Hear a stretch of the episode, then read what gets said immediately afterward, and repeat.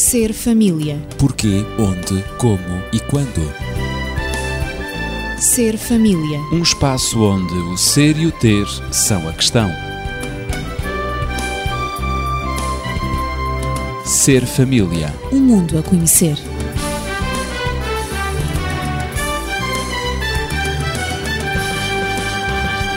Este é o nosso encontro semanal. Eu sou Ezequiel Quintino e estou acompanhado dos amigos habituais. Natividade Lopes, na Pedagogia, e Daniel Esteves, médico e terapeuta familiar. No último programa começámos a abordar o tema ética e moral sexual na família. E hoje vamos prosseguir com o mesmo tema e eu colocarei já uma primeira questão: como é que os cônjuges devem encarar a sua vida sexual? Eu poderia tomar já a palavra, se me dão licença. Com certeza que sim. Eh, e, em primeiro lugar, eu diria que eh, o nosso apresentador hoje apresenta, portanto, uma voz garrafal. É, não estou nos meus melhores dias. Utilizando, digamos, o receituário da avózinha, aconselho que faça um bom xaropezinho de cenoura e que o tome de vez em quando talvez ajude. As mesinhas caseiras às vezes são Isso muito mesmo. úteis. Isto também passa para os nossos ouvintes e, portanto, talvez também possa ser útil para alguns. E, segundo parece, não tem grandes contraindicações. Eu tenho andado Bom. no chá de tomilho já agora, no sumo de limão e nos alhos e É mel e companhia limitada. É capaz de ser também uma boa opção. Portanto, não me tem dado muito mal. A farmacopeia nesse campo é bastante vasta, não é verdade? Está dependente da tradição familiar. É isso mesmo. É, sim, e estamos a falar em família. Estamos a falar em família De e ética, de moral, sexual. Como é que efetivamente os cônjuges devem encarar a sua vida sexual? Porque Nó- faz parte da vida. faz, faz parte da vida. É um muito importante. E nós, no último programa, até tínhamos referido uma frase que me parece significativa: é que o sexo, a sexualidade, deveria funcionar como um cimento das relações a nível familiar. Com certeza. Portanto, esse conceito continuamos a mantê-lo de pé e agora poderíamos dizer que há várias formas de encarar a sexualidade. Sexualidade pode ser, como muitas vezes acontece infelizmente nos nossos dias, encarada apenas de uma forma hedonista, a busca do prazer, ou seja, um sexo lúdico, para distração, para eh, brincadeira, digamos assim. E lembramos uma vez mais que quando falamos em sexualidade não se resume nem reduz apenas ao ato sexual. De modo nenhum. É sempre bom lembrar isto para que fique bem claro que Exatamente. é muito amplo, muito vasto. muito amplo inclui também, de facto, o ato sexual, mas inclui tudo aquilo que, como géneros diferentes, Exatamente. pensamos nós, devam, portanto, assumir na sua relação, Relação. mais privada, mais íntima. Claro.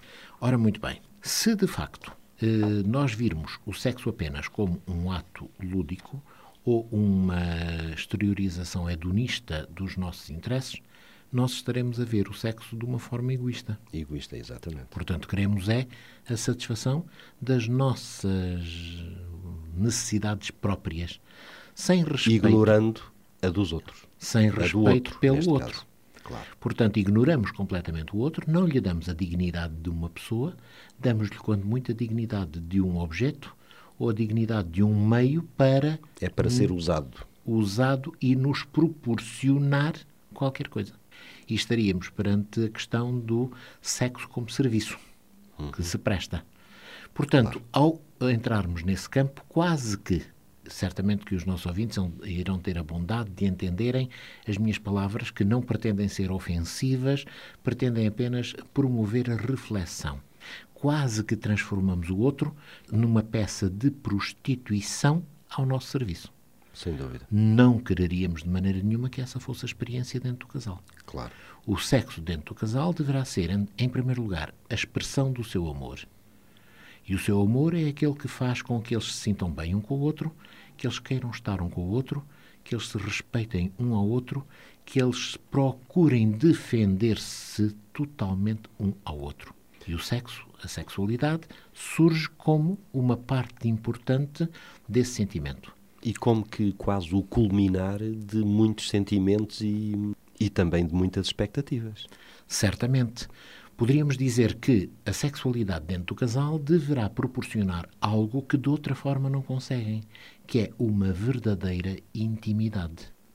E a intimidade não é aquilo que eventualmente seja passar 10, 15, 20 minutos ou uma hora, seja o que for, à porta fechada, eh, sem que ninguém nos interrompa para dar expressão aos nossos novamente uma expressão que poderá ser uh, dura para alguns uh, e que peço que tenham tolerância na forma como a vão ouvir, aos nossos instintos sexuais, uhum. mas muito mais aquele sentimento de que eu sou parte da outra parte e a outra parte é parte de mim próprio.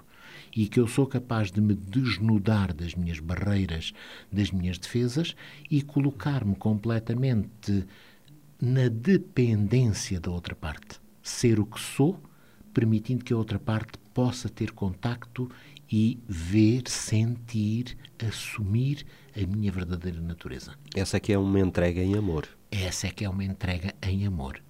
Portanto, sendo assim, a sexualidade tem que estar perfeitamente integrada dentro de todo este sistema. É um sistema relacional e por isso é um sistema complexo. A sexualidade tem que, inclusive, ser o elemento que vai, de algum modo, equilibrar este sistema. Ainda que seja visto de forma diferente pelo homem e pela mulher, e todos sabemos que têm, portanto, diferenças na forma como o encaram, como o visualizam, de qualquer maneira, deverá ser sempre um sistema, um elemento equilibrador na relação. Sem dúvida. Por isso, penso que desta forma eh, dou uma resposta mais ou menos concreta à pergunta acerca de como é que deve ser encarada dentro da eh, vida conjugal. E, Natividade, como é que os filhos podem ser integrados na expressão da sexualidade familiar também? O Daniel referiu há pouco que a sexualidade é um sistema relacional e os pais, em relação aos filhos, assistem ao desenvolvimento da sexualidade dos seus filhos desde a infância, caracterizada pelas diversas fases, passando no primeiro ano de vida a fase oral, depois dos dois aos quatro anos a fase anal, eh, e devo também dizer que na fase oral apenas o bebê tem prazer na estimulação das mucosas bucais, passa, portanto, a sua sexualidade passa precisamente pela fase por esta fase da estimulação das mucosas eh, bucais. A anal passa precisamente por a criança conseguir o controle anal ao defecar ou, ou ao reter as fezes, porque isto proporciona-lhe satisfação e segurança.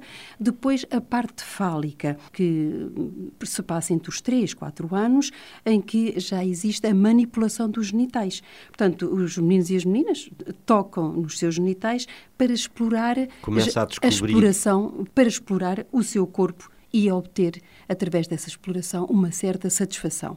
Mas eu gostaria de falar mais explicitamente sobre o desenvolvimento da sexualidade na adolescência, porque esse desenvolvimento é muito intenso. E os pais, precisamente na relação com os seus filhos, devem observar todo este processo de desenvolvimento, todas estas fases. É aí que e se registra o desabrochar físico e psíquico, não Sim, é? Sim, mais na adolescência. Mais intensamente. É evidente. Portanto, ele assume proporções gigantescas, digamos uhum. assim. Isto porque há vários fatores, há uma série de fatores. Há as transformações fisiológicas no adolescente, claro. a procura do afeto, que o adolescente tem, sente, não é? A curiosidade também pelo seu sexo, pelo sexo dos outros. Depois, a demonstração de maturidade. Ele quer afirmar-se, quer sentir a sua identidade. Ser rapaz, ser menina, o que é que isso significa? Ser homem, ser mulher, ser masculino ou feminino. Depois também existe o cumprimento das expectativas do grupo. O que é que o grupo espera dele como rapaz ou dela como menina? E, portanto, tudo isto no contexto da família, por exemplo, que pode ajudar ao desenvolvimento da sexualidade nesta idade. A idade pode começar, portanto, com a puberdade, começa entre os 12, 14 anos, mas depois desenvolve-se em toda a adolescência até aos 18 anos, sobretudo. E, portanto, eles têm o efeito do conjunto destes elementos eh, que acabei de referir faz com que a influência da sexualidade no adolescente e no jovem seja muito intensa e, de algum modo, traz alguns conflitos. E aqui o adolescente está perante várias pessoas e várias entidades que o querem educar sexualmente. A família quer uh, fazer a sua parte porque sente que há conflito no adolescente. A sociedade tem uma influência muito grande através de modelos que transmite aos adolescentes. A escola tem um papel fundamental e faz também a sua educação uh, sexual própria através de um currículo que é seguido também. Depois temos os meios de comunicação social, uh, quer através da página impressa, quer através das imagens que eles visionam, todos os ecrãs, através da internet, televisão, tudo isto dá modelos e são referências de comportamentos sexuais. E, portanto, eu gostaria de dizer que, para responder uh, à tua pergunta, como é que os filhos podem ser integrados na expressão da sexualidade familiar, é precisamente através do modelo que os pais transmitem da vivência da sua própria sexualidade. E é também através da compreensão que os pais têm da necessidade de ajuda, sobretudo na idade da adolescência. É nesta idade que o adolescente necessita, mais do que em qualquer de idade, apoio. de ajuda, de apoio e de uma grande orientação. Como gerir os seus impulsos sexuais, como gerir a sua sexualidade. O Daniel, com certeza, como pai e avô, está ansioso por falar. Pois, também. eu queria dizer qualquer coisa. Eu lembro-me de uma vez que estava em casa e a minha neta, na altura ainda não tinha 10 anos de idade, chega a casa porque tinha feito uma descoberta brilhante. Uhum. E dizia-me ela, sabes, vovô, os rapazes são uns parvos. eu perguntei-lhe, mas porquê, filha? Diz-me lá, explica-me lá isso, porque eu ainda não consegui entender. É que os rapazes, sabes, só pensam nas pernas das meninas. e realmente se nós pensarmos as coisas de uma forma muito direta, o rapaz, mais do que a menina, mas também às vezes a menina, tem tendência a focalizar na sexualidade direta, expressão, portanto, mais física, eh, os seus pensamentos, a sua vida. E se não houver na família o transmitir de um modelo em que, por exemplo, o afeto possa estar e ser expresso desligado da sexualidade. Esse rapaz, essa menina, em cada beijo que se troca, vai sentir que é uma expressão de sexualidade muito intensa. Vai sexualizar todos os contactos que possa ter com aqueles que sejam objeto dos seus sonhos, das suas, das suas fantasias. Sim, sim. O que não seria, de modo nenhum, vantajoso. Por isso, uma família um marido e uma esposa, que sabem, por exemplo, ter a expressão de afeto, de ter a expressão de alegria de viver, de carinho um com o outro à frente dos filhos, eles ajudam os filhos a entenderem que tudo isso faz parte da sexualidade, claro. mas pode estar destacado daquilo que é a expressão sexual mais profunda. É evidente. E eles precisam de aprender isso para que claro. não se fixem, eh, pronto, dou um beijo, então tenho já a porta aberta, isto é, digamos, o preâmbulo ou, digamos, a porta para o sexo. Não. Pode ser a porta para a intimidade, pode ser a porta para a compreensão, pode ser a porta para a expressão do amor. E apenas para dizer eu gosto de ti. Exatamente. E ponto final. É? Exatamente. É? Portanto, eles têm que ver esse modelo, como a Nati apresentava, dentro da família. Uhum. Uma família, entre aspas, perfeitamente desinfetada uhum. eh, naquilo que é a vivência dos pais em relação aos filhos, na expressão deste tipo de afetos, é uma família que não ajuda as crianças a crescerem. A experiência do Daniel fez-me recordar de uma experiência muito engraçada, mas reveladora de que nem sempre os pais desejam incluir-se na educação sexual dos filhos, fazer educação sexual aos filhos. Claro. Passa-se com uma criança bem pequenina, eh, ela tem cinco aninhos, é uma menina, e então ela tem um amiguinho que é o João. E gostava muito do João. E reparou um dia, com cinco anos de idade, que o João tinha um pênis e que ela não tinha. E então dirigiu-se à mãe e disse: Oh mãe, eu vi hoje que o João tem um pênis. Porque ela perguntou ao João como é que se chamava aquilo.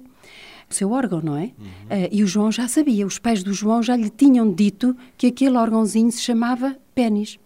Mas ela perguntou-lhe e então disse: Oh mãe, tu compras-me um pênis porque eu também quero ter um pênis como o João.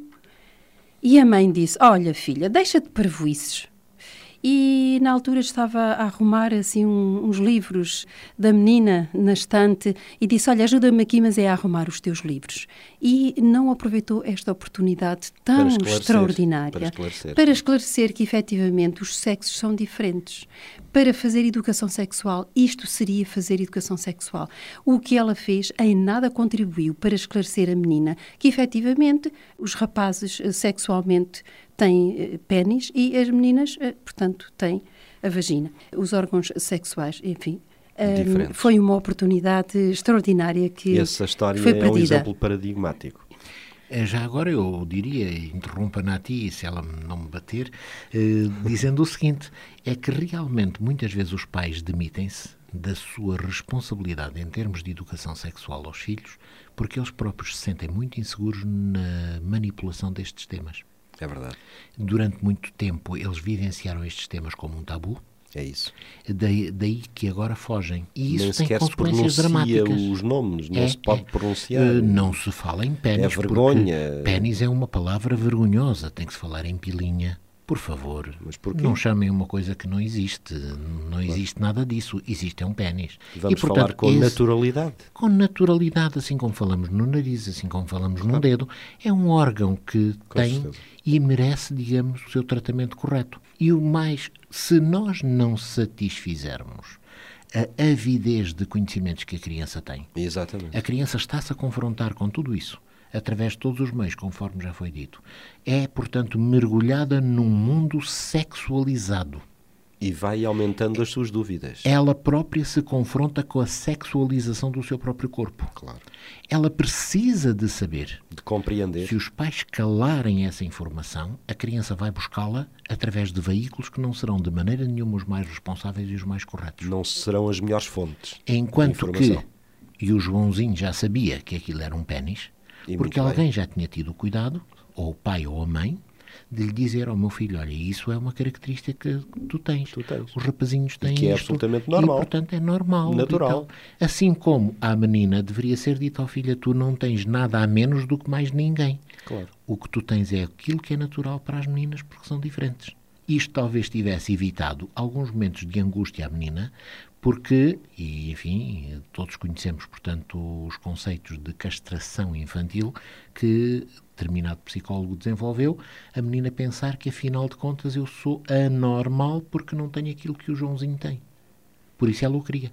Claro. Uma vez que estamos a falar de ética e de moral sexual na família, eu coloco mais esta questão aos dois. Quais os principais valores que devem estar diretamente ligados à sexualidade? Bom, então, se eu continuo a falar, a Nati está a olhar para mim como quem diz, estás-me a roubar o meu tempo de antena. E Não. com razão, Nati. Não, mas eu tenho desculpa. também alguma coisa a dizer sobre os valores. Ok, ok. Vamos partilhar, portanto, as nossas oportunidades. Ora, penso que há vários valores que devem estar colocados na visão que se possa ter da sexualidade. O primeiro valor, que me parece que é muito importante, tem que ver com a exclusividade. A sexualidade deve-se exprimir exclusivamente numa determinada direção. Mas será que ainda é- hoje é razoável pensar em termos de exclusividade, de Eh, abstinência sexual ou de castidade para se guardar para? Exatamente. Esse é um problema muito grande porque, de Parece facto, que está em desuso, não é? de facto, nós estamos confrontados por um mundo sexualizado, como dizia há pouco, estamos confrontados com uma corrente muito forte que procura, digamos, levar as coisas numa direção totalmente diferente. Consideram determinados pensadores, determinadas pessoas, talvez com responsabilidades e influência, que toda a informação sexual deve ser neutra, despida de valores. O que não Como se isso fosse possível. o que me parece que não é nada vantajoso, porque nós não estamos aqui a definir o que é o sabor de um prato de batatas ou de, de outra coisa qualquer. Estamos a definir alguma coisa muito profunda que tem a capacidade de afetar no mais profundo e mais íntimo cada Do ser humano. e que inclusive está na base da gênese da vida. Um outro aspecto que também é sublime ou deverá ser sublime. Ora, sendo assim, nós não podemos, de maneira nenhuma, aceitar como a melhor aquelas correntes que procuram apresentar que já não há direito ao autodomínio, já não há direito à exclusividade, já não há direito, portanto, ao resguardar-se para porque devemos exprimir, digamos que de uma forma total e aberta, aquilo que sejam os nossos impulsos sexuais. Em primeiro lugar, a expressão aberta não trouxe melhorias à sociedade. Não foi por causa disso que deixaram de haver crimes sexuais, antes pelo contrário. Segundo, a instrução neutra e sem compromissos morais daquilo que possa ser a biologia da sexualidade também não favoreceu. Veio trazer, quando muita vulgarização e a banalização daquilo que deveria ser considerado com muito mais respeito.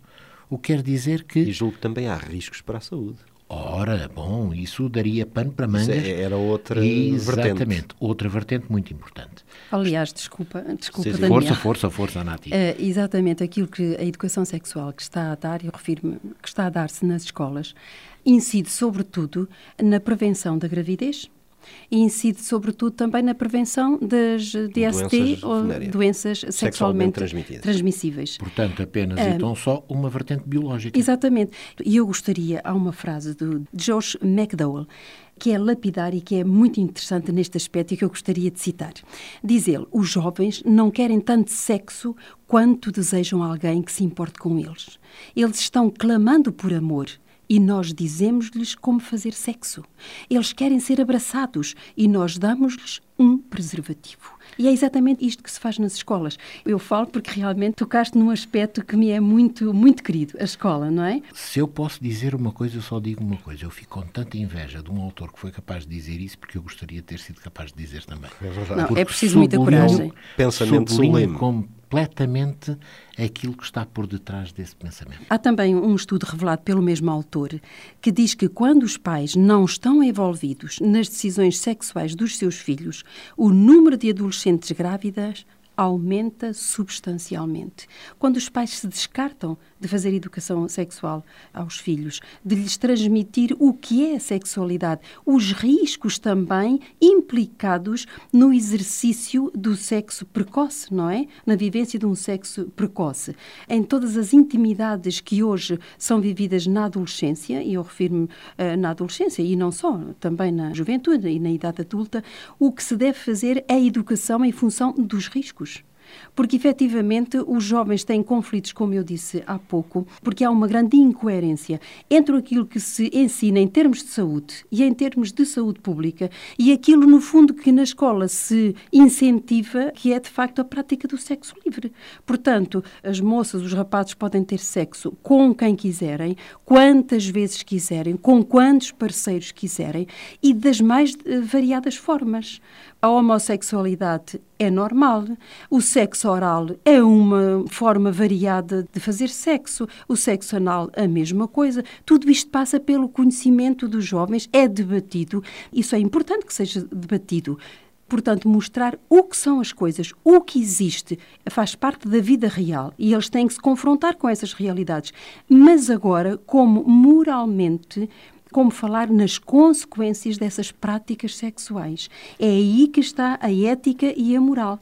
É aí realmente que está o papel dos pais, o papel dos adultos responsáveis e de uma família equilibrada e sexualmente informada para ajudar os seus filhos, adolescentes e jovens a desviarem-se dos riscos que estão implícitos na prática do sexo livre, como hoje se faz. Porque o preservativo não resolve, está muito longe de resolver nem todas as gravidezes, não é? Pode-se engravidar mesmo usando o preservativo, como todos sabem, não é verdade? Nem as doenças sexualmente eh, transmissíveis estão a ser evitadas, nem as gravidezes das adolescentes estão também a ser evitadas. Portanto, Portanto, os objetivos não estão a ser alcançados. Há que mudar o rumo, há que mudar a orientação sexual dos nossos jovens. Portanto, inclusive, e volto um pouco atrás, e, portanto, depois deste discurso bem apresentado pela Natividade... E muito entusiasta. Muito entusiasta, muito acalorado. É, isto faz, é parte, faz parte do meu ser, das fibra, da fibra... que vive... É, mas, é, mas o Daniel. Quem lida com adolescentes, quem lida com adolescentes diariamente, claro. realmente isto marca, não é? Mas o que eu ia dizer é o seguinte: uma das boas formas de fazermos a prevenção dentro da educação sexual é, e esse autor, portanto, deixava transparecer isso, quando um pai abraça uma filha, naturalmente, e, portanto, mantém essa proximidade que não tem qualquer conotação com o sexo, claro. atividade, mas que tem conotação com a intimidade que pai e filha possam sentir claro. e que pode marcar um momento e pode definir, portanto, a elevação e a qualidade desse mesmo momento. Quando uma mãe faz o mesmo com o filho, e, portanto, vão talvez passear e lá vai a mãe abraçada ao filho ou o filho abraçado à mãe e que, portanto, há uma cumplicidade entre eles. Isto é educação sexual, isto é, portanto, prevenção de desvios futuros. Porque essas crianças, esses jovens, acabam por ter a sua afetividade compensada através dos laços familiares, veem que esses laços familiares são altamente equilibrados e respeitadores, o que quer dizer que eles vão não ter uma necessidade premente de satisfazer necessidades que não estão completas e não estão satisfeitas fora da família, portanto, não têm essa pressão acrescida. Estão preenchidos familiarmente. Estão preenchidos familiarmente. E segundo, eles vão entender que também para uma sadia expressão da sexualidade, eles têm que desenvolver a sua capacidade de autocontrole. E mal de nós se as pessoas não forem habituadas a desenvolver o autocontrole. Em que selva é que nós vamos sobreviver? Então não seremos seres racionais. De maneira nenhuma. Vamos ser é, seres irracionais que, portanto, têm como padrão máximo da sua existência, digamos que a expressão da sexualidade em termos mais diretos e mais objetivos. O nosso tempo está praticamente a esgotar-se e eu gostaria que, pelo menos, eh, pudessem, sem entrar em grandes definições, lembrar eh, os valores que devem estar diretamente ligados à sexualidade, os principais. Já foi apontado um primeiro, a exclusividade, a exclusividade e que deu todo este discurso uh, e toda esta reflexão. Eu poderia dizer que, por exemplo, a fidelidade é um outro conceito extremamente importante. Está ligado ao primeiro, Está ligado à exclusividade, ao primeiro, a fidelidade. E não há dúvidas que os nossos jovens deveriam ser ensinados no campo da fidelidade. Porque se não forem, nós estamos a promover mais tarde o divórcio, com todo o seu cotejo de sofrimentos que traz. Porque não nos iludamos, não há divórcio nenhum que não faça sofrer. Ou o próprio, ou o outro, ou os descendentes. E deixa sempre marcas. Sempre marcas. Os divórcios são sempre a solução mais dolorosa para resolver a maioria dos problemas. Mas poderíamos falar, portanto, na questão da intimidade, e já deixamos, portanto, sair qualquer coisa, claro. a questão do respeito. É muito importante. Aquilo que um pensa do que o outro é. E se o considera apenas o objeto de satisfação própria, ou se lhe dá o espaço e a dignidade para que o outro se possa afirmar. E se há pouco se referia, portanto, a determinadas expressões sexuais que podem fugir um pouco àquilo que seria o âmbito antigo e natural da expressão sexual, de qualquer maneira nós temos que dizer que toda e qualquer variante que se assuma dentro da expressão sexual deverá ser sempre o resultado de um consenso livremente assumido entre aqueles que a praticam. O que quer dizer que se os dois em termos estéticos, em termos de valores, em termos de tudo, acham que devem utilizar determinada variante, seja qual ela for, e não vou entrar aqui em mais detalhes, é uma responsabilidade pessoal, fica à conta da sua consciência. Agora, nunca seria tolerável, porque isso seria uma violência que um impusesse ao outro esta ou aquela prática apenas e tão só com o objetivo de obter satisfação necessariamente que isto leva-nos também à tolerância. E nós deveríamos aprender que dentro da sexualidade é necessário expressar tolerância no sentido de compreendermos os limites, as potencialidades que o outro tem e que não pode talvez ir para além dessas potencialidades. Portanto, aceitá-lo como ele é. E necessariamente que há um aspecto muito importante, que é o perdão. O perdão é um valor espiritual que todos nós temos que cultivar. E também dentro da sexualidade, o perdão tem que existir. Porque nem sempre as coisas são a satisfação que eu gostaria, que eu desejaria, mas se eu for capaz de perdoar ou aquele que faz e partilha a minha vida, eu terei a capacidade de o entender e talvez da próxima vez as coisas sejam muito melhores. Isto põe também uma questão: é se nós deveríamos eh, lidar com, na expressão da nossa sexualidade dentro da família, ligar com, nosso, com toda a carga de recordações que temos atrás. Mas é talvez um assunto bom para próximos programas. Com certeza. A Natividade parece que ainda tem qualquer coisa a acrescentar, muito brevemente. Não, eu só queria acrescentar muito brevemente, é que, uh, estou-me a repetir, eu sei, é que os pais têm uma influência poderosíssima sobre os valores sexuais dos filhos, através dos modelos que eles transmitem aos próprios filhos. Eu queria referir que, precisamente, há estudos que, em termos de influência eh, sobre a educação sexual dos filhos, revelam que ao serem questionados os próprios filhos na adolescência e na juventude sobre quem gostariam eles que fosse a referência máxima e por excelência da sua educação sexual, eles responderam em 84,6% que essa referência gostariam que fossem os pais ou alguns disseram que tivessem sido os meus pais. Porque muitas vezes a referência sexual para os adolescentes e jovens passa através dos amigos, passa também, essa educação é feita através dos irmãos, através uh, de outras pessoas, de outros adultos. Portanto, eu queria... 84,6% é um número, de facto, Exatamente. concluente. Mas eu queria também contrapor com um outro valor. Ao os pais serem questionados sobre se estariam na disposição de dar precisamente essa referência aos filhos e de fazer educação sexual com os filhos, apenas 10,8% dos pais interrogados responderam que estariam à altura de fazer educação sexual com os filhos. Os outros simplesmente disseram que não sabiam fazê-la, que não sabiam em que é que consiste a educação sexual e, portanto, eu penso que quer queiramos, quer não, se quisermos ajudar sinceramente os jovens a compreender a sua sexualidade e também a lidar com ela, devemos ajudar primeiramente os pais. À Era o que eu estava a pensar, uma sem escola dúvida de nenhuma, pais. uma escola de pais. E, sobretudo, na escola de pais trata-se a sexualidade, como é evidente, não é? À medida que nos esforçarmos para equipar os pais para o seu papel durante a adolescência dos filhos, reforçaremos não só os laços que unem pais e os filhos, mas também estamos a ajudar a curar a sociedade dos seus maus morais. Então, lembrando, mais uma vez, os principais valores que devem estar diretamente ligados à sexualidade e que foram evocados hoje são a exclusividade, a fidelidade, a intimidade, o respeito, a tolerância e o perdão. Nós voltaremos na próxima semana e teremos como tema a questão do referendo. Estive à conversa, eu, Ezequiel Quintino, com Natividade Lopes e Daniel Esteves, ela na pedagogia, ele médico e terapeuta familiar. Se quiser contactar-nos, tem um telefone, é o 219-106-310, 219-106-310. Contacte-nos e nós também satisfaremos a sua curiosidade, as suas dúvidas e as suas questões. Uma boa semana para si. Ser família. Porquê, onde, como e quando. Ser família. Um espaço onde o ser e o ter são a questão. Ser família. Um mundo a conhecer.